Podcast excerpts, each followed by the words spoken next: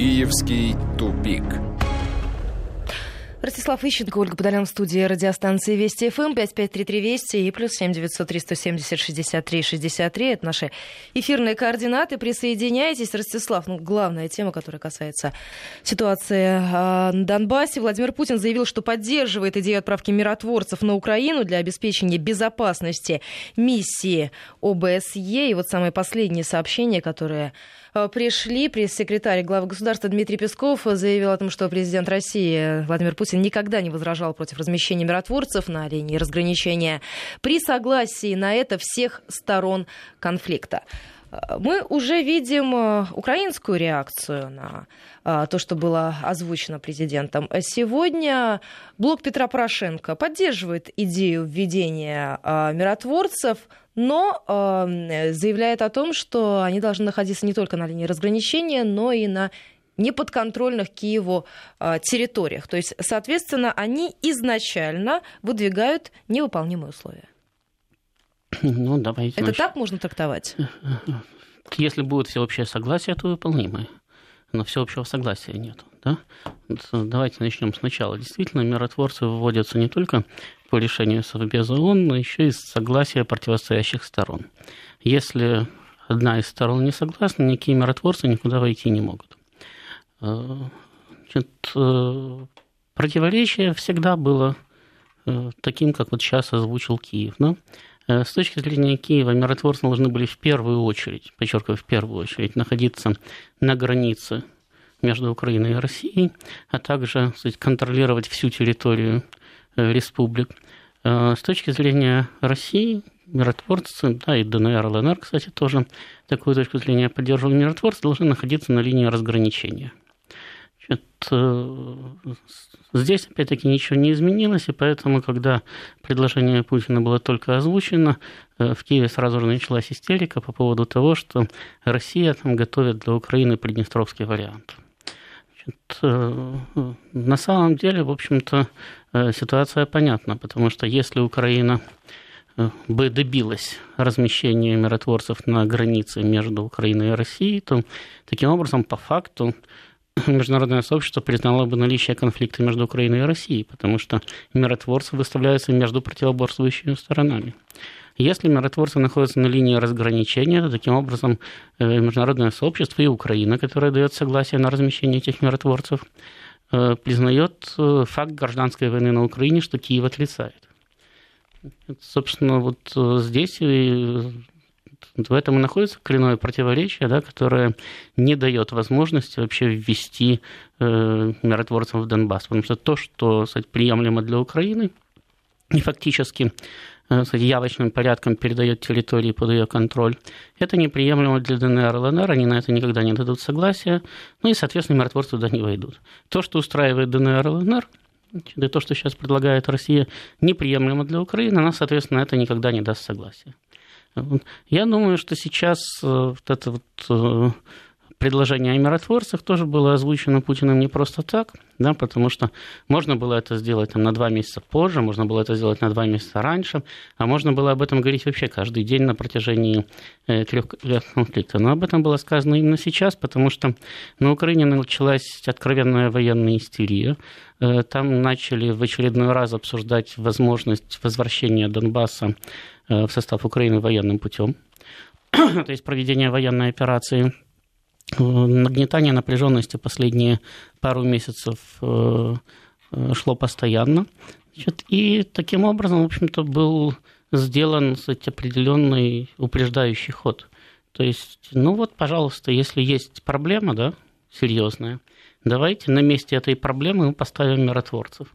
Теперь кстати, мяч находится на поле Украины и на поле кстати, наших западных партнеров.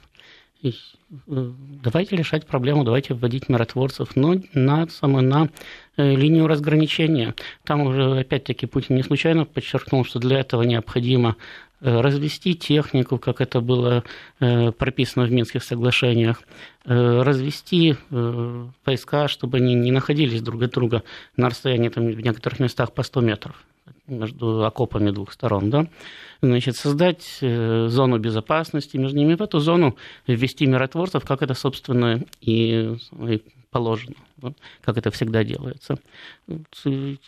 Я, ну как, абсолютно уверен, да, что это будет неприемлемо для Украины, но в таком случае значит, предложение, которое Опять-таки, если МИД Российской Федерации внесет, потому что прозвучало как поручение министру подготовить и внести резолюцию Совбеза о введении миротворцев, если эта резолюция будет рассматриваться в Совете Безопасности, то в таком случае ее должны будут либо заблокировать э, э, э, страны Запада, либо же Украина должна отказаться от принятия миротворцев. Но, опять-таки, в таком случае все последствия возможного э, обострения конфликта падают на них. К нашей беседе присоединяется наш украинский САПКОР Владимир Синельников. Владимир, здравствуйте. Добрый вечер. Смотрите, Владимир, уже есть э, реакция Германии по поводу предложения президента России, э, его заявления по поводу миротворческой миссии ООН. Э, Зигмар Габриэль говорит о том, что шанс нужно использовать. Мир нуждается в политике разрядки. Мы уже видели первую реакцию со стороны Киева. Как вы считаете, эта позиция может измениться или Киев продолжит выставлять невыполнимые требования? А, Киев не выполнит э, то, что предлагает президент Путин по очень простой причине, потому что он не хочет мира. И он изначально не хотел мира, он всегда видел возможность решения конфликта в военной плоскости. Кстати, если бы Киев действительно искал мира, то вся эта страшная ситуация, которая сейчас есть, она бы и не возникла. А, то уже реакция действительно уже есть, и а, реакцию, это э, реакция первого вице-спикера Ирины Геращенко, которая заявила о том, что это извращает, что заявление президента Путина извращает инициативу президента президента Порошенко. Дело в том, что Киев продолжает, ну, Киев вообще живет в мире каких-то своих иррациональных иллюзий, это мягко говоря, а, о том, что происходит вокруг него. Например, они считают, что им должны давать деньги за то, что, только за то, что они говорят о том, как они ненавидят Россию. Вот у них такая у всех идея фикс.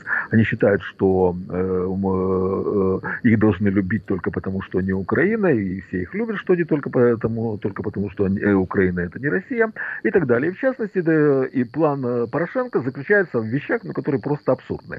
А, дело в том, что Ростислав абсолютно правильно изложил обычную практику введения миротворческих контингентов, но на Украине есть своя идея, и эта идея заключается в том, что ООН просто должно дать Украине свои войска, которые должны находиться под украинским командованием, и которые просто будут наводить порядок э, на Донбассе, так как это представляет себе официальный Киев. То есть принцип миротворчества, разведения конфликтующих сторон подменяется тем, что дайте нам э, а, войска ООН за счет ООН, и мы сами всех уничтожим. Ну, это знаете, это такая наивная такая э, хитрость придурковатого мошенника. То есть он, ему очень хочется обмануть, но ума на хорошую интригу не хватает, и он выдвигает какие-то идиотские идеи, типа того, а вот дайте мне 10 миллионов, я вам за это скажу спасибо. И, э, и когда это не проходит, он говорит, ну подумаешь, ну тысячу раз э, не прошло, а может быть тысячу первый найду такого дурака, с которым пройдет. Вот это позиция официального Киева. Так что Киев и дело и по поводу того, что эта инициатива поддержана в Германии, дело Дело в том, что сейчас Киев уже полностью переориентировался на Соединенные Штаты. Если три года назад, чуть больше трех лет назад, Киев метался между Европой и Соединенными Штатами, то сейчас он четко зависит исключительно от Соединенных Штатов, четко выполняет только их указания. И в этой ситуации Германия ему не указ, потому что э, позиция такая, а кто такая Меркель, если у нас есть Трамп? Вот так вот. Ростислав, скажите, все сходятся во мнении, ну, я не знаю, конечно, позицию украинской стороны о том, что наличие миротворцев ООН могло пойти на пользу разрешению конфликта на юго-востоке Украины. Но Киев, а, судя вот по всему, в этом сегодня не заинтересован. Ну, смотрите, Киев вообще изначально не собирался договариваться с Донбассом, да, причем этого не скрывал. Они так и говорили, значит, переговоры ни о чем вести не будут, пусть они себе задаются, а мы потом посмотрим, может быть, кого-нибудь амнистируем. Ну, а для всех остальных там создадим концлагеря. Значит, эта позиция осталась неизменной. Следовательно, как правильно говорит Владимир, и идея миротворчества у Киева укладывается именно в эту позицию. То есть, если мы не можем своими силами значит, победить, да, то давайте мы значит, победим под прикрытием Организации Объединенных Наций, потому что если кстати, миротворцы будут потворствовать украинской власти, то э, ДНР и ЛНР будут стрелять уже не в украинскую армию, а в миротворцев. Да? Это как-то не камильфо.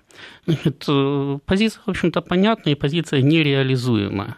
Это тоже самое, всем ясно. Но почему сейчас эта тема опять возникла и возникла по инициативе России? Потому что Киев совершенно очевидно шел на обострение. Э, и Киев совершенно очевидно был заинтересован в том, чтобы э, начались активные боевые действия, чтобы опять можно было в очередной раз обвинить Россию в агрессии против Украины. Э, естественно... Этот козырь они не могут потерять, как им да, кажется. Но, вот, нам это, это совершенно козырь? ни к чему, потому что, понимаете, когда начнутся, если начнутся активные боевые действия, да, то потом уже там разбираться, кто первый начал, кто первый выстрелил, где там есть российские войска, где там нет российских войск, значит, будет довольно сложно. И понятно, что ну, та же самая Европа не займет однозначную позицию, то есть она не скажет, нет, дорогие украинские друзья, это вы во всем виноваты, значит, и поэтому значит, вот мы сейчас поддерживаем Россию. Они опять скажут, что да, Россия виновата в том, что она не удержала, значит, там ДНР, ЛНР, а Украину мы, конечно, тоже призываем к миру, но вот там санкции, там т -т -т -т -т -т, все это там будет продолжаться. То есть у нас просто ухудшатся отношения с Европы, и опять-таки это целенаправленно будет бить по э, проекту Северного потока-2, который должен быть вот-вот реализован. Значит, э, когда мы выдвигаем подобную инициативу, значит, опять-таки не случайно Германия ее поддерживает, потому что Германия как раз заинтересована в том, чтобы проект был доведен до конца. Да? Значит, мы ставим кстати, Украину и стоящие, хотя и не явно за ее спиной Соединенные Штаты, в ситуацию, когда они либо отвергают миротворчество, тогда, извините, все, что происходит после этого, Значит, ваша вина, вам же только что предлагали, да? Причем вы же просили миротворцев, даже Киев просил миротворцев. И опять-таки не дело Киева определять мандат миротворцев. Мандат определяет Совет Безопасности Организации Объединенных Наций. Кстати, я вот смотрю, что резолюция уже внесена в Совбез оперативно, да, российским МИДом. Буквально полчаса назад там, или час поступило сообщение.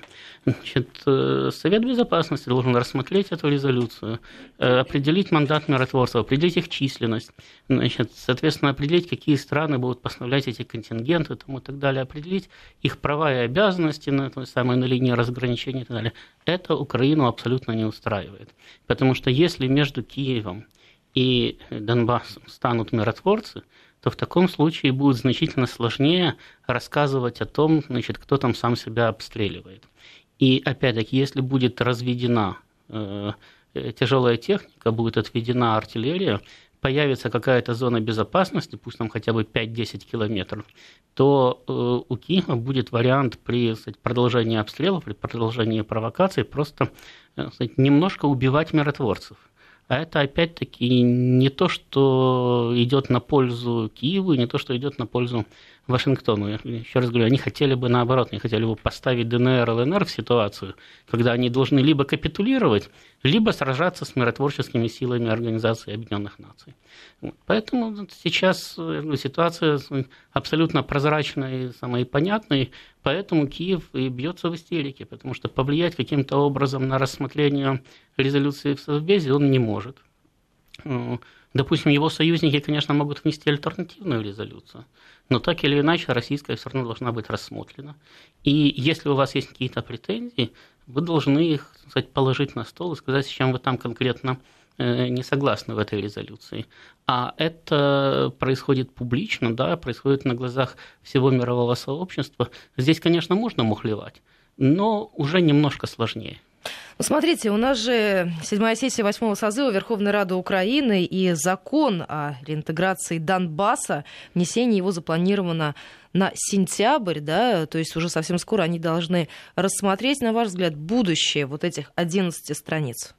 Ну, скорее всего, они закон примут. Дело в том, что у них в сентябре истекает срок действия предыдущего закона, который там, дай бог памяти, принимался в 2014 году, по-моему, о особом статусе Донбасса.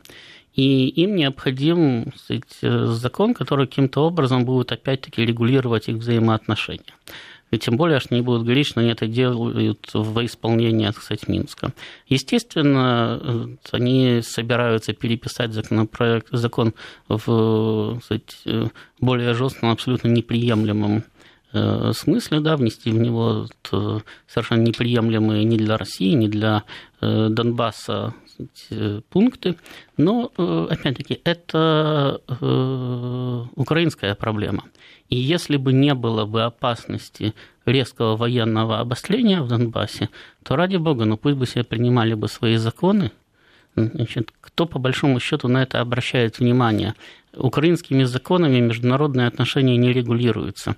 А Донбасс, хочет этого Украина или не хочет, он давным-давно является уже предметом кстати, международного обсуждения. Хотя бы даже с тех пор, как появился нормандский формат, я уже не говорил о минском формате, который частично легализовал э, ДНР и ЛНР ну, даже в нормандском формате, там, где ДНР и ЛНР не были легализованы, тем не менее, это уже был вопрос не внутренних украинских, а международных отношений, потому что кроме Украины в нормандском формате принимают участие еще три государства – Россия, Франция и Германия. Вот. Э, таким образом, сейчас внутреннее украинское законодательство, оно играет такую весьма э, косвенную роль, потому что участники, да, гаранты Минских соглашений определяют, исполняет это данный закон, он э, издан во исполнение минских пунктов или он противоречит минским пунктам. И какие бы ни были бы расхождения между Россией и Германией, между Россией и Францией по поводу трактовок там Минских соглашений и так далее. Но, как правило, тем не менее, э, западные дипломаты и правительство признают что действия Украины идут в разрез с Минскими соглашениями. Единственное, они всегда говорят, ну, понимаете, вот не может Киев сейчас выполнить Минские соглашения, давайте пойдем ему навстречу, давайте там пойдем на какие-то уступки. Ну, вот, собственно, им и э, в очередной раз говорят, что э, для того, чтобы определить да, какой-то формат договоренностей, надо общаться напрямую с ДНР, ЛНР. Потому что даже введение миротворцев – надо согласовывать с ними. Причем это полностью соответствует международному праву, потому что даже если они не признаны, значит, никем вообще не признаны, э, кем бы там их ни считала Украина, но с точки зрения международного права с властями, реально контролирующими территорию, э, согласовывается ввод миротворцев, потому что это еще и вопрос безопасности миротворцев. Эти власти гарантируют их безопасность, эти власти гарантируют выполнение их мандата. Поэтому без прямых переговоров с ДНР и ЛНР этот вопрос все равно разрешить ни, никоим образом нельзя. Это опять-таки крайне расстраивает Украину, потому что она не желает вести прямые переговоры и не признает их стороной переговоров, несмотря на то, что по факту такие переговоры в Минске вела. Владимир, у нас буквально три минуты до выпуска новостей середины часа. Что касается вот этого самого закона о реинтеграции, ведь там есть важный момент. Это конец так называемого АТО, антитеррористической операции. И, насколько я понимаю, это означает переход в легитимность применения ВСУ, сил специального назначения и Нацгвардии Украины. А, дело в том, что они и так применяются по факту. Для этого на Украине не нужно, не нужно никакие законодательные разрешения, потому что на Украине вообще сложилась ситуация, когда вся страна живет в ситуации абсолютного беззакония, и главные нарушители закона – это высшие органы государственной власти. Но там есть действительно момент о том, что антитеррористическая операция прекращается, и, а вот то, что можно официально э, Россия объявляется страной-агрессором, и якобы вот это вот существующее э, э, в иллюзиях скажем так, мягко выражаясь, официального Киева война, э, становится поводом для объявления чрезвычайного положения на части территории страны или на всей территории страны. Ну, э, прошу прощения, чрезвычайного, а военного. Чрезвычайное оно э, устанавливается на 30 дней, согласно Конституции, а военное на неопределенный срок до истечения необходимости. А так вот, военное положение позволит, естественно, задавить всю оппозицию, все социальные протесты и, самое главное, избежать выборов и очередных, и внеочередных. Потому что во время э, действия военного или чрезвычайного положения в стране не проводятся выборы, не принимаются э, изменения в Конституции и тому подобное. То есть это нужно для установления режима личной диктатуры Порошенко. А военное положение уже есть вообще. Законодательство военного времени действует на территории Донецкой и Луганской областей, которые контролирует Украина. Там еще в марте 2015 года отменено местное самоуправление, введено военное прямое правление президента, назначаются главы военно-гражданских администраторов, администраций, то есть военные губернаторы, и полностью э, отменены все э, нормы Конституции, которые гарантируют какие-то права. То есть э, это нужно только для того, чтобы Порошенко мог официально ввести военное положение и сидеть неограниченно долго у власти, потому что, а какие выборы? У нас в стране военное положение, я не могу проводить выборы, хотя и очень хочу. Вот это позиция президента. А, Владимир Ростислав, мы сейчас должны прерваться. Новости середины часа, а затем вернемся в студию Вести ФМ mm. и продолжим. Киевский тупик. 18.33 в Москве. Возвращаемся в программу. В студии Вести ФМ Ростислав Ищенко. На прямой телефонной связи со студией наш украинский САПКОР Владимир Синельников. Владимир, если вернуться к закону о реинтеграции Донбасса, так это назовем в кавычках, 11 страниц этого документа, и единственный момент, который там не прописан, это миротворческая миссия. Это не случайно?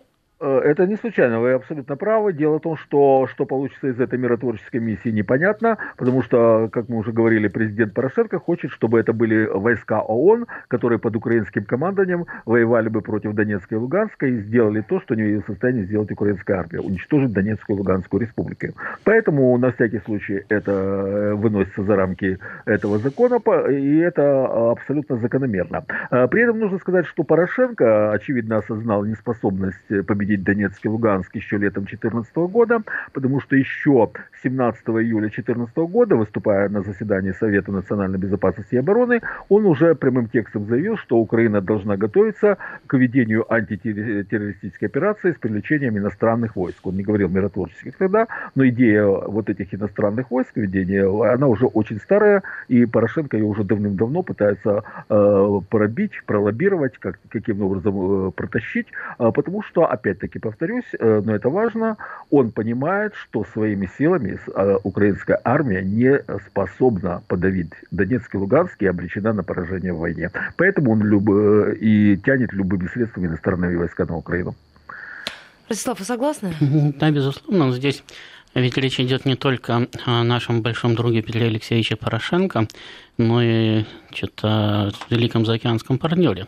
Э, потому что действительно сейчас вот Украина начала совершенно очевидно прорабатывать кстати, ситуацию, когда она начнет конфликт в Донбассе, обратиться за поддержкой, возможно, кто-то из э, восточноевропейцев предоставит им свои войска для кстати, борьбы с э, донецкими сепаратистами. Да? Значит, после этого в конфликт втянется Россия и Соединенные Штаты получат то, что им надо, то есть конфликт непосредственно э, России и Европы. Значит, и Украину явно к этому делу подталкивал Вашингтон, потому что начались там разговоры по поводу возможности поставок летальных вооружений и так далее. То есть это была не только местная инициатива, хотя э, украинским властям э, тоже сказать, жизненно необходим вооруженный конфликт, так как иначе они э, серьезно провисает внутри страны, там уже начинается э, переход в такую полугорячую фазу внутриэлитного конфликта. Да? Значит, но и Соединенным Штатам необходимо разогреть этот вот, э, э, конфликт, потому что они не в состоянии разорвать российско-германское сотрудничество, они проиграли в Сирии. Если так пойдет дальше, то они проиграли везде. Им необходимо где-то отыграться. Поэтому, кстати, в заявлении Путина там речь шла не только о э, введении миротворцев, но там был, э, был сделан достаточно прозрачный намек на то, что ответные действия могут носить значительно более широкий характер. Потому что он, например, сказал, что если Соединенные Штаты начнут поставки оружия на Украину, то неизвестно, где это оружие может появиться, так как Э, ДНР, ЛНР тоже могут начать поставки оружия значит, в зоны чувствительные для сказать, определенных государств, вполне понятно, имея э, в виду Соединенные Штаты. И, кроме того, он намекнул на то, что оружие, которое появлялось на Украине, очень быстро появлялось, кстати, и в ДНР, ЛНР. То есть там захватывалось, не захватывалось, но она там появлялась. Таким образом, в общем-то, Соединенным Штатам был послан сигнал о том, что если на Украине кстати, появятся американские вооружения, то эти же вооружения или подобные же вооружения могут появиться там, где находятся американские Э, войска, например, где-нибудь в Афганистане талибы там что-нибудь получат для того, чтобы сбивать американские самолеты. Мало еще там в ДНР, ЛНР можно найти, да, Значит, ну или где-нибудь там в Ираке какие-нибудь инсургенты что-нибудь там приобретут. Но, во всяком случае, э, пространство большое, где находятся американские войска, и где, кстати, можно создать им, кстати, определенные неприятности. Поэтому мы сейчас имеем дело с таким комплексным заявлением, которое, в общем-то, предостерегает наших оно направлено не столько на Украину, но вполне определенно адресуется к нашим западным партнерам, в частности к Соединенным Штатам, и предостерегает их от опрометчивых шагов. Я бы сейчас сравнил бы это заявление, ну, не по масштабу, разумеется, да, а по жесткости и конкретике я бы сравнил бы с Мюнхенской речью, потому что совершенно э, определенно значит, э, нашим всем друзьям дается понять, что они очень близки к переходу кстати, к определенные черты, да, и что после этого вернуться назад будет уже невозможно. После этого будет немножко другой мир, немножко другие отношения, и не факт, что они от этих отношений выиграют, что они еще не представляют себе, во что это может вылиться в результате. Последнее сообщение. Представитель России в контактной группе по Украине Борис Грызлов. Безопасность миротворцев ООН должна быть обеспечена разведением сил и полным отводом тяжелого вооружения в Донбассе и для возможного ввода контингента ООН в целях обеспечения безопасности миссии ОБСЕ в Донбассе уже сегодня создан ряд условий. А, обращаюсь к Владимиру Синельнику. Владимир, ну вот тут многие, а, конечно, говорят по поводу седьмой сессии восьмого созыва Верховной Рады Украины, но обращают внимание на то, что для Украины это решающая осень и главный тренд нового политического сезона – это начало кампании президентской. А, хотя сами выборы по закону пройдут в мае 19 все политические игроки уже вовсю вовлечены в эту игру. Вы согласны? А, да, абсолютно. Дело в том, что сейчас, э, э, ну, нельзя сказать, что судьба Порошенко полностью предрешена. А, ситуация 50 на 50, то есть Порошенко может не досидеть до конца срока своих полномочий, хотя тут осталось два года, но тем не менее вполне возможно, что два, таких два года при правлении Порошенко страна просто не переживет, она не выживет. А, если бы на Украине была эффективная оппозиция, то Порошенко уже давным-давно бы отстранен, был отстранен от власти, и именно вот это вот отсутствие эффективная оппозиция делает ситуацию неопределенной. И поэтому, исходя из того, что очень возможны досрочные выборы президента, а Порошенко могут просто поставить такую ситуацию, когда он сам сложит себя полномочия, подаст заявление об отставке, и еще более вероятны досрочные выборы Верховной Рады, все уже начинают э, избирательную кампанию. Причем это процессы взаимосвязанные. Дело в том, что согласно нынешней редакции Конституции, Украина является парламентской президентской республикой, и у парламента больше полномочий нежели у президента. А, то есть э, Порошенко контролирует ситуацию в стране только благодаря тому, что он через свою фракцию и Народный фронт контролирует, относительно контролирует парламент. А, если пройдут досрочные выборы в Верховную Раду, и Порошенко на них абсолютно неизбежно проиграет, и сформируется антипрезидентская э, э, коалиция в Верховной Раде, то тогда отставка Порошенко становится не просто неизбежной, а и очень опасной лично для Порошенко, потому что так просто его не отпустят. Поэтому уже сейчас начинается избирательная кампания и выборов, и президента, и это э, э, и вполне вероятно действительно, что эти полгода будут решающими, потому что ситуация очень и очень напряженная и с каждым днем ухудшается. То есть доходит до такого, до такого, что, как говорится, так жить дальше нельзя. Народ э, просто ненавидит власть, а социальные отношения напряжены до предела, это понятно по причине нищеты всеобщей, и возможно социальные взрывы, а оппозиция, естественно, разыгрывает эту карту и требует досрочных выборов, потому что знает, что на досрочных выборах она точно победит. Она сейчас на подъеме.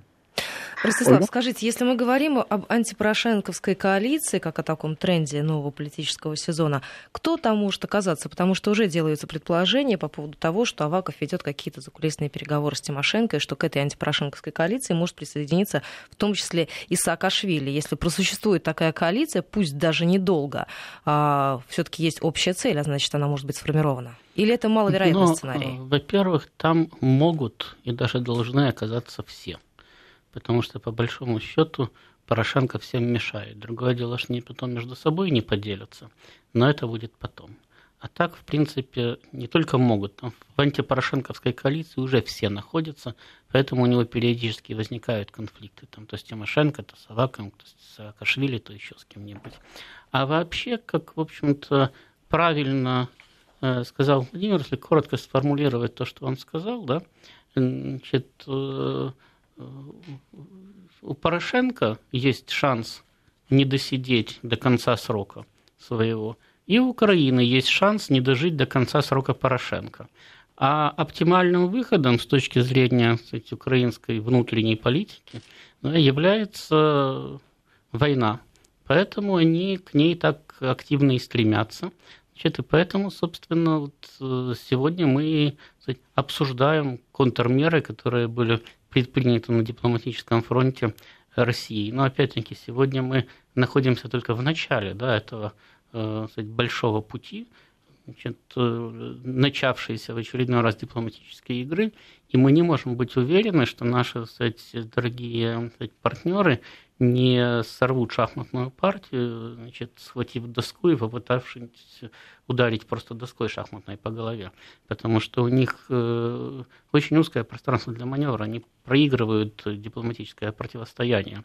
И, кстати, опять-таки, действия Соединенных Штатов, последние, да, которые выходят за рамки каких бы то ни было международных договоренностей, за рамки даже простых приличий, это свидетельство того, что противостояние в рамках правил они проигрывают. Им необходимо выйти за э, рамки прописанных ими же правил игры. Это относится, собственно, и к Украине, только для украинских властей, не только для Порошенко, вообще для украинских властей, для украинской элиты, э, правящей, даже для той, которая находится в оппозиции Порошенко, э, ситуация еще хуже, еще жестче, потому что Э, Соединенные Штаты, ну, они могут потерять, вернее, теряют позицию мирового гегемона. Значит, а Украина теряет все. А мы сейчас должны прерваться. Информация о погоде, затем продолжим. Киевский тупик. 18 часов почти 48 минут в Москве. Мы возвращаемся в программу. Ростислав Ищенко в студии радиостанции Вести ФМ. Ростислав, если Аваков поддерживает Юлию Тимошенко вот в этой антипорошенковской, так скажем, коалиции, а, если там оказывается, допустим, Саакашвили, может ли эту команду поддержать Запад? Значит, смотрите, дело в том, что, как я уже сказал, они там в этой антипорошенской коалиции все друг друга поддерживают и все друг с другом воюют. Э, и главная задача каждого из них, отдельно взятого, это создать для себя благоприятные условия для э, прихода к власти или для установления своего контроля над властью после ухода Порошенко. То, что они могут его убрать э, в любой момент, ни у кого сомнений не вызывает, они это сами прекрасно знают. Ну только что они будут делать потом? Да, но каждый из них понимает, что как только они уберут Порошенко, сразу же его друзья станут его врагами. И поэтому надо занимать такую позицию, да, Э, чтобы ну, с этими врагами разобраться так же, как ты разобрался с Порошенко. Значит, поэтому, во-первых, они стремятся к тому, чтобы кто-то взял на себя инициативу войны против Порошенко. То есть, э, ну, вы понимаете, опять-таки, что как защищается Порошенко. Как только вы выступаете против него, он говорит, это пятая колонна, это агенты ФСБ, это наемники Кремля, их лично инструктировал Путин, потому что вот мы тут ведем войну, да, они расшатывают устои власти. Ну, то есть Путин соединил, Значит, допустим, эту тройку. Да, так вот, любой человек, который выступает против Порошенко, для части, как минимум, майданной аудитории, оказывается врагом народа. Потому что даже те, кто ненавидят Порошенко, они воспринимают, часть из них воспринимает аргумент, власть нельзя расшатывать в условиях боевых действий. Значит, э, то есть он уже ставит себя в уязвимую позицию. Поэтому никто не хочет выступать первым. Наоборот, очень удобно. Да? Там, допустим, э, Тимошенко развязала войну против Порошенко, а Аваков со своей национальной гвардией навел порядок и пострелил обоих. Да? сразу все вопросы решил. Значит, поэтому вот сейчас мы видим довольно забавную ситуацию, когда Порошенко сам себе создал огромную проблему.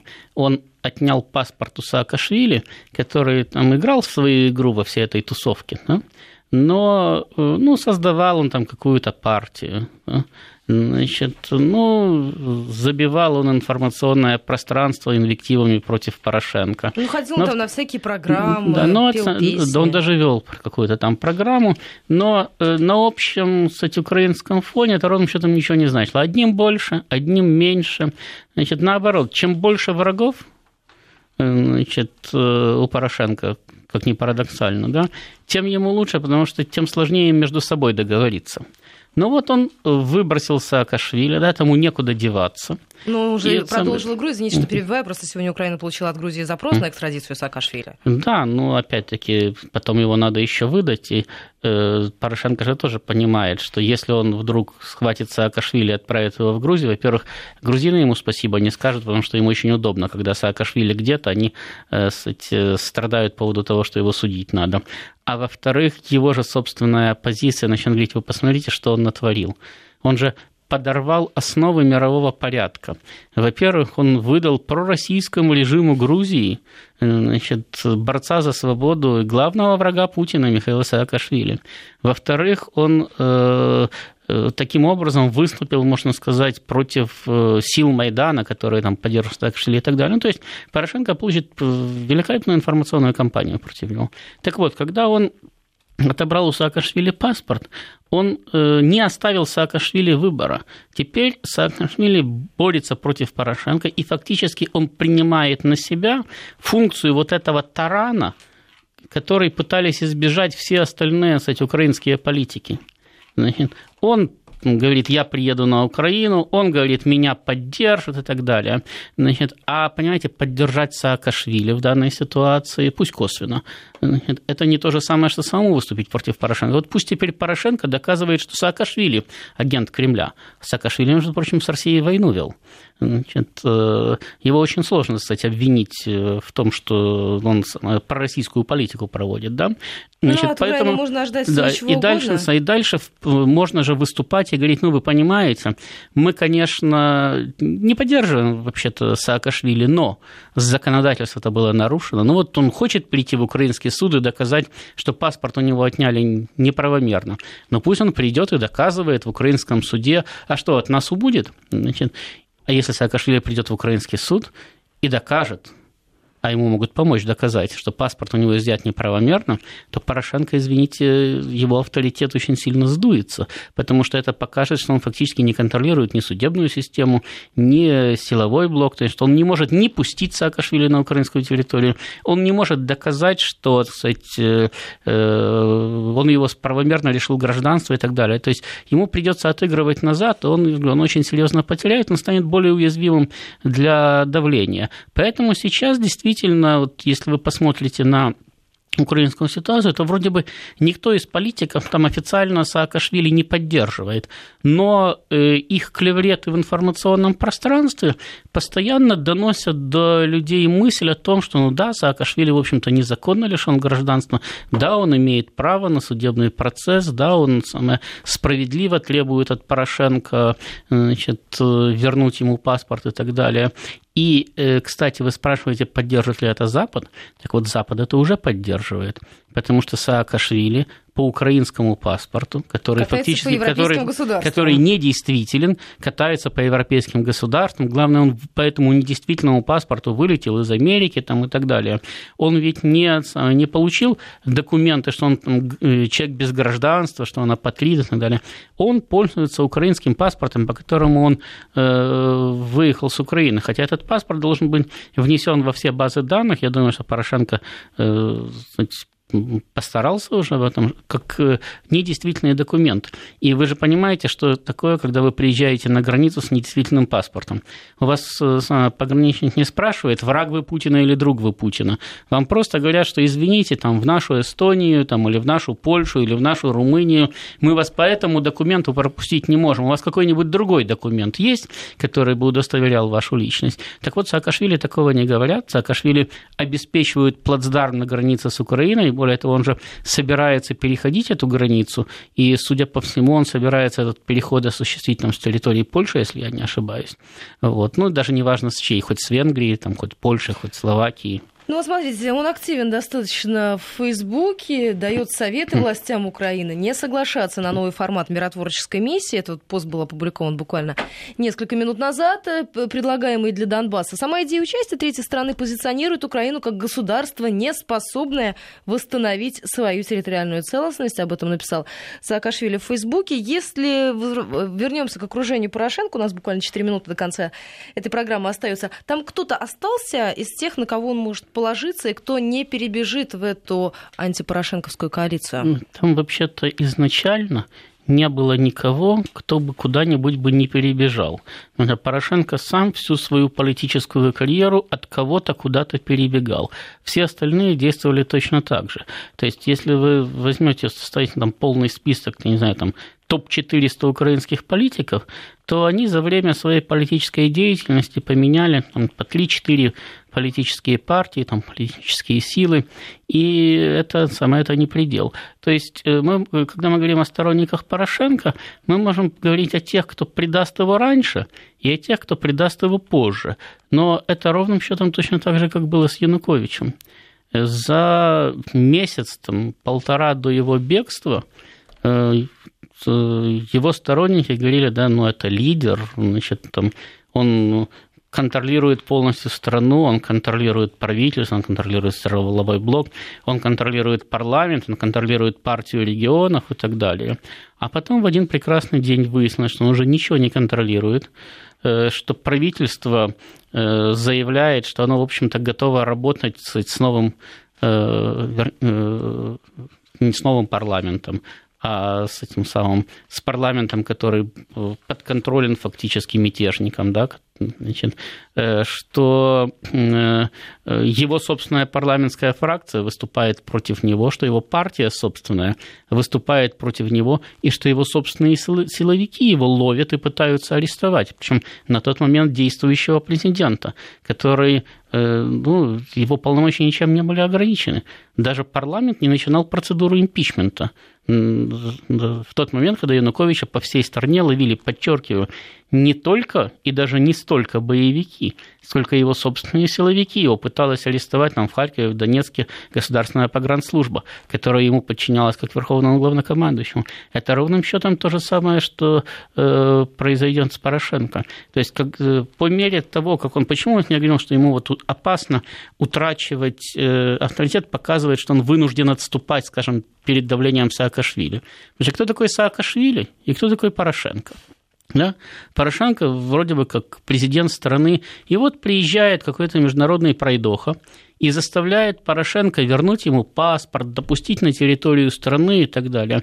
И сразу же э, государственная бюрократия, те же самые силовики, то же самое окружение Порошенко начинает думать. Э, да если он вынужден был сейчас отступить перед Саакашвили, то он завтра отступит дальше, а послезавтра, если успеет, сбежит из страны. Надо срочно менять хозяина. Ростислав, я вас благодарю. Последние сообщения, которые приходят по лентам агентства. В Москве считают, что реализация инициативы России о развертывании миротворческой миссии в Донбассе позволит прекратить боевые действия в этой части Украины. Об этом заявил постпред России при Василий Небензи. Проект резолюции о миротворцах в Донбассе направлен Генсеку ООН. Об этом также сообщил постпред России. У нас впереди новости середины часа, затем программа «Принцип действия». Киевский тупик.